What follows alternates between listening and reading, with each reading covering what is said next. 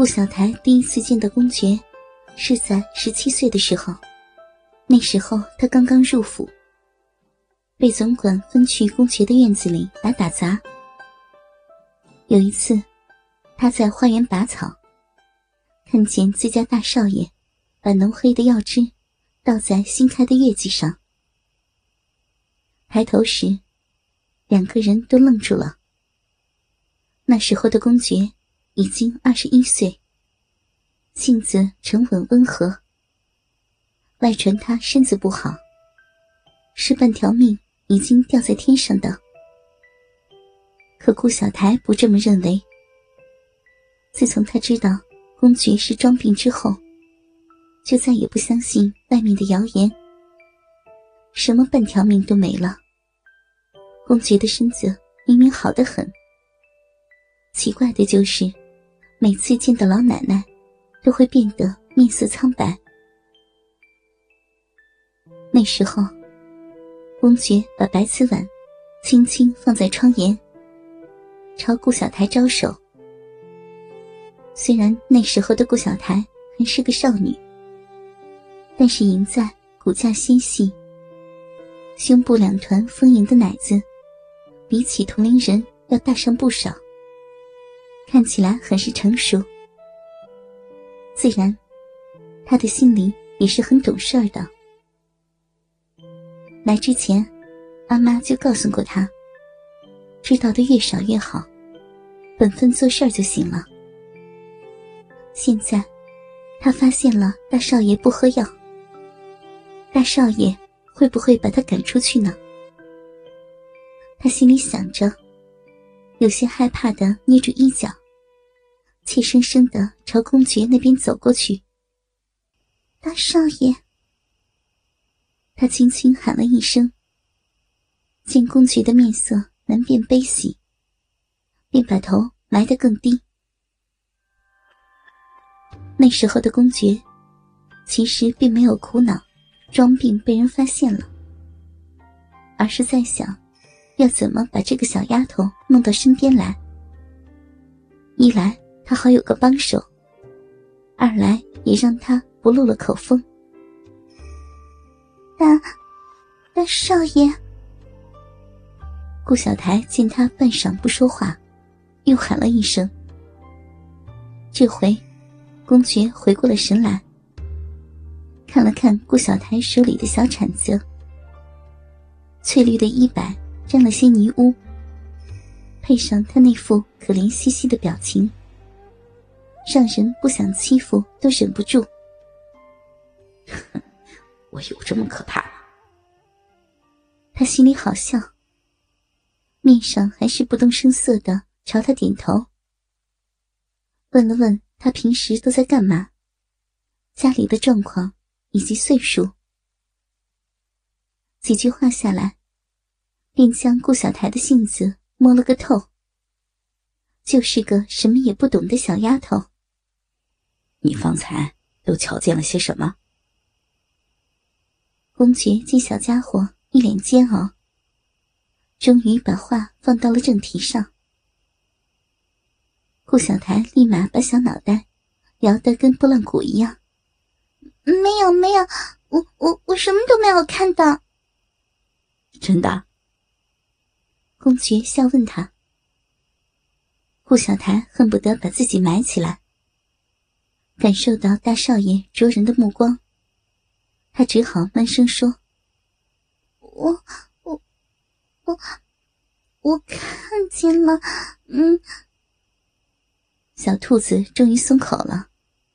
公爵这样想着，一只手情不自禁的抚上了他的发心，随意蹭了两下。那可怎么办啊？你不想被赶出府吧？顾小台感到。大掌在发心摩擦，面上红红的，没好意思说话。这样亲密的动作，虽然她还是个少女，可是她知道害羞。哼，不想被赶出府，就跟在我的身边做丫鬟吧。公爵看着他羞红的脸蛋，满意的收回了手。虽然跟了公爵，但是顾小台在很长一段时间里都没有受到公爵的调戏。他一本正经的做起病殃殃的大少爷来。当然，他从来都不喝药。直到有一天的下午，他们的关系才又更近了一步。那日，顾小台从厨房出来，端着一碗红豆银耳粥。路过府里的小池塘时，听见奇怪的声音。男人的喘气和女人的低语，中间夹杂着奇怪的水声。顾小台好奇的走了过去，偷偷朝那边看去，发现池边的假山后藏着一男一女，都是府上的下人。男的衣衫完整，只露出一根恐怖的黑褐色的东西。女人被脱得光溜溜的，胸部不大，形状却还不错。她伸着双腿，夹住男人的腰，略微红肿的逼唇迎接着那根恐怖的东西，口中不时的溢出几声娇吟。顾小台立马就红透了脸，无奈，他的手里捧着一碗粥。没敢跑，只是红着小脸，尽量加快步子，往少爷的院子里走去。顾小台不懂隐瞒，什么事儿都写在脸上。果然，没一会儿，公爵就觉察到他的不对。他放下碗，懒懒散散的躺在榻上，雪白的衣襟微微敞开。露出精致的锁骨。由于常年不晒太阳的关系，他的肤色很白。顾小台看了两眼，便收回了目光。他觉得，这样的大少爷，实在是太、太、太奇怪了，好像，好像看一眼，魂儿都会没了一样。你怎么了？公爵没有睁开眼，缓缓问道：“顾小台揪着衣服，不知道该不该说。想起刚才的场景，小脸更加的红了。不说话，不告诉我的话，我一会儿就把你这个不听话的奴婢赶出府去。”公爵睁开眼睛，说着。半真半假的话，顾小台明知他是在逗自己玩，却还是用那细细软软的嗓音，把刚才看见的一切重复了一遍。公府是个大府，从商多年，也出了不少文学奇才，其背景和手段，不是一般的商家能比。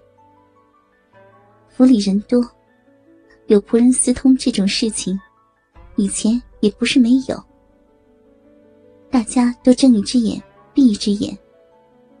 毕竟，要不要在一起是他们的自由。只是没有想到，今天居然被小台看见了。